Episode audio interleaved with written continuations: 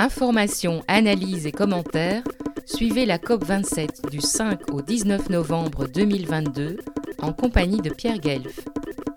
Une caricature de Gobi sous le titre de La COP27 s'achève, un franc succès, résume la situation au final.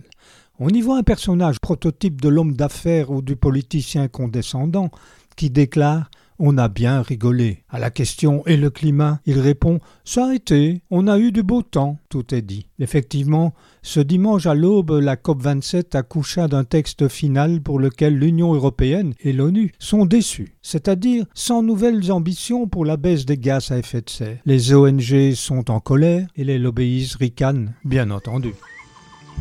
Retrouvez et podcastez cette chronique sur notre site fréquence